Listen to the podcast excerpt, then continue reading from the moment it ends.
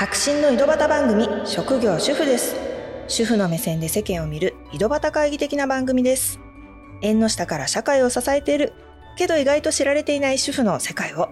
都内で子育て中の私ピューがご案内します。主婦の方だけでなく主婦のパートナーの方にもヒントになるような番組をお届けします。今回のテーマは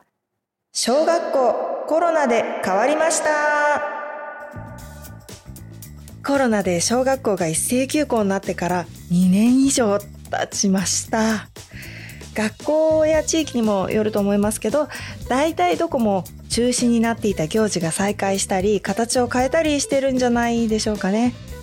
私の周りの話にはなるんですけどちょっと変化を思い出してみたいと思います。まず子どもたちの通う小学校でも1年目はコロナ1年目は運動会マラソン大会泊まり学習学芸会。まあ行事は軒並み中止になりました。入学式卒業式っていうのは今も来賓の方を呼ばないスタイルですね。体育のプールは制限はあるんですけど一応再開しました。あと水道の蛇口から水を飲んじゃダメっていうことで毎日水筒を持たせるようになったんですけどもうそれも今も継続して定着してます。もう毎日氷と水入れてるんですけど。はい毎日持っててます。それから大きな変化としてはマスクですよね。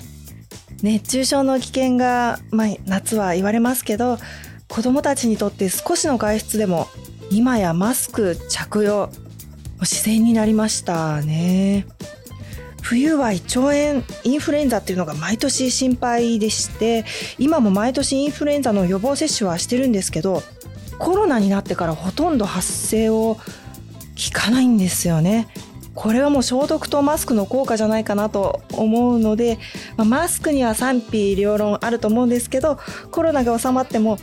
冬のマスクと消毒は継続してもらう方が安心かもと思ったりもします。あと毎日持っていくものとしては体温と体調を記入するカード。これもルーティンになりました。先生も毎日チェックしてくださってます。それから給食ですね。当初はお箸の配膳が感染リスクあるっていうことで一時期マイ箸マイスプーンを持って行ってる時ありました。毎日持ち帰ってきて洗ってそれを持っていくっていうことしてました。よく言われる黙食。黙って食べる。黙食。これ一度見たことあるんですけど ハンで机をくっつけて食べないでもう全員前を向いてしかも黙って食べる。これ今も続いてるんですよね。大人にとっては見慣れないんですけど子供たちにはもうもはや日常になってしまいました。休み時間の遊びも当初はみんなで触るボールは禁止。学級文庫も禁止。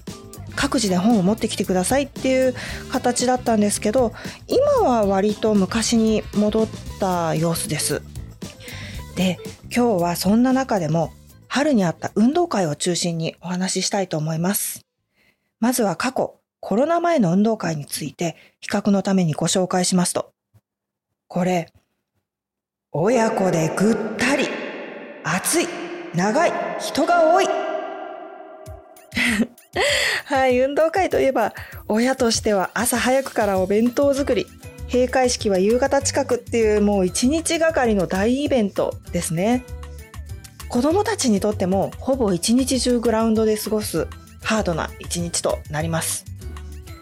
全学年で赤と白、赤組白組に分かれて、それぞれ教室から椅子を持ってきて、トラックの周りに学年ごとに座るんですね。で他の学年が綱引きとか玉入れとかやってる時に子どもたちはずっと運動場で応援してました競技ごとに赤白にそれぞれ点数が加算されて小学校の校舎に大きく掲示されてましたね。で子どもたちは赤白帽とは別のつば付きの帽子をかぶって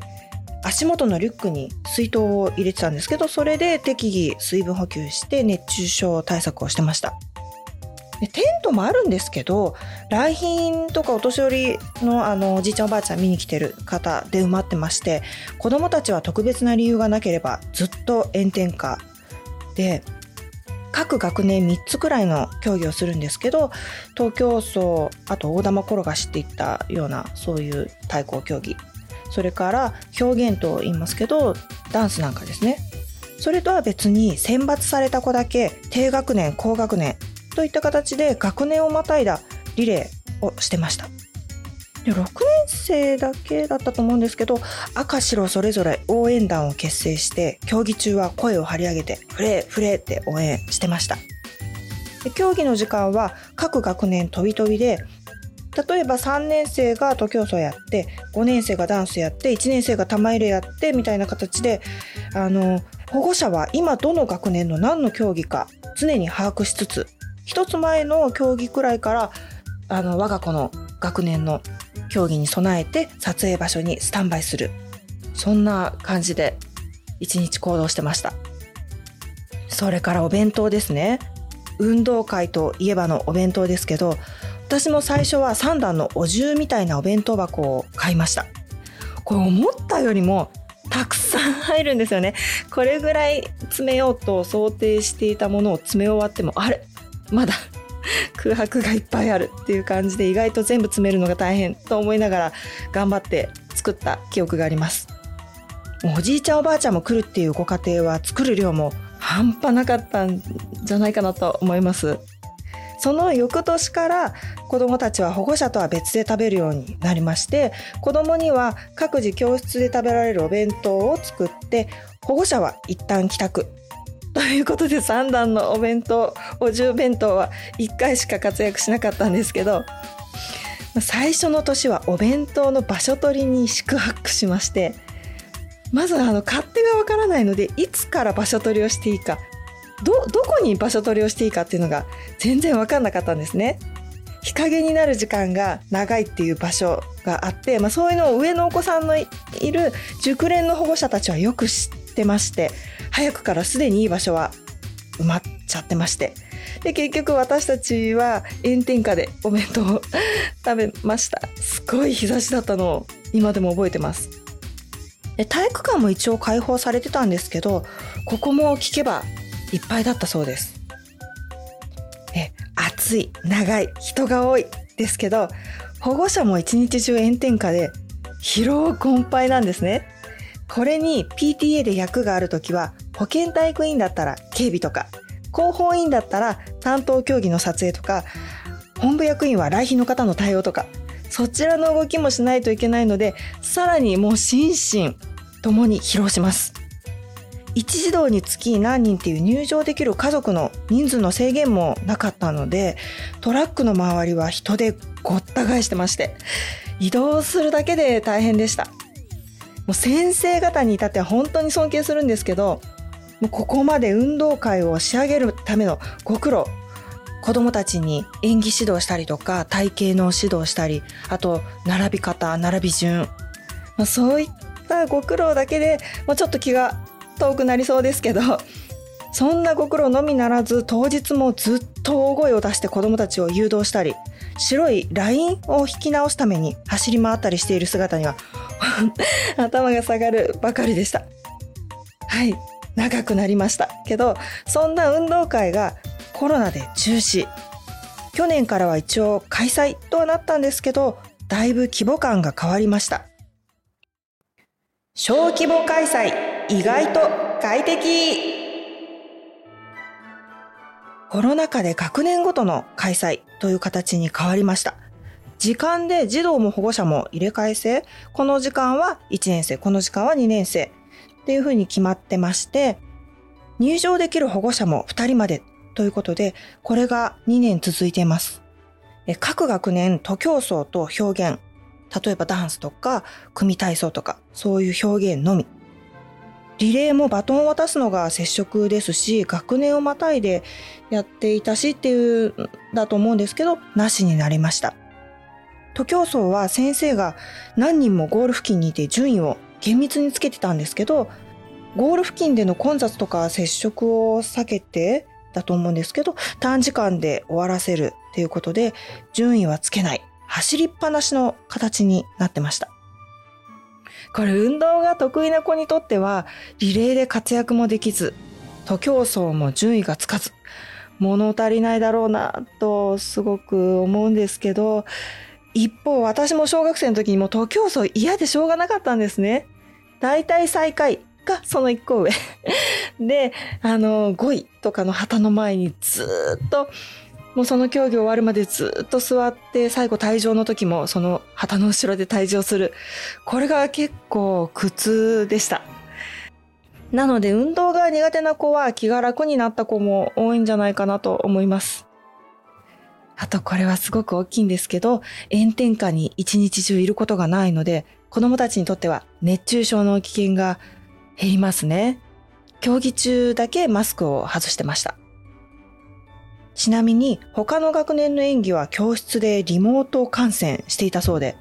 プロジェクターを使ってあの黒板のところに表示される画像を見て、わーっと盛り上がって応援する。いやー変わりましたね。はい。で親にとっても限られた学年の限られた親しかいないので、次の学年の親が場所取りをしているっていうこともないんですよね。空いてて撮影が楽になりました。あとこんなこと言ってはちょっとあれなんですけど、怒られるかもしれないんですけど、正面の一番いい場所にあった来賓の方のテントがないので、ベストポジションから撮影が できました。もちろんお弁当の場所取りもいらないですし、えー、決まった時間だけ運動場に入ればいいので、子供とは別の学年の競技中に時間を持て余すっていうこともなく、無駄に体力を消耗しないっていうことで楽になりました。赤白の勝ち負けで盛り上がっていた時代のことを考えると、ちょっと寂しくもあるんですけど、テントの設営も小規模で済むし、先生たちの運動会までの準備も楽になったんじゃないかなと思います。今後もこれくらいの規模でいいんじゃないかなっていうのが私を含めて結構周りの意見としてもあります。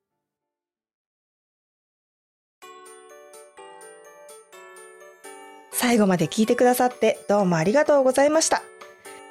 えー、私の子供の小学校の話をしましたけど、皆さんの周りではどんな感じでしょうか？コロナで学校現場、ゴロゴロ大転換してますよね。きっと皆さんそれは感じられてると思うんですけど、校長先生とか、その地方の教育委員会とか、そういった方が柔軟な判断をしてくれているという場面がきっと気づいてないところにもいろいろあるんだろうと思うので感謝しないとっていうのとあと今後も子どもにも保護者にも先生たちにも無理のないバランスの取れた方向に学校現場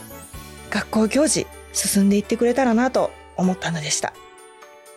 白真の井戸端番組職業主婦です。もしよかったら番組のフォローをお願いします。ご意見ご感想のほか皆さんの周りの学校にまつわるエピソードなんかもフォームやインスタグラムで送っていただけると嬉しいです。それではまた!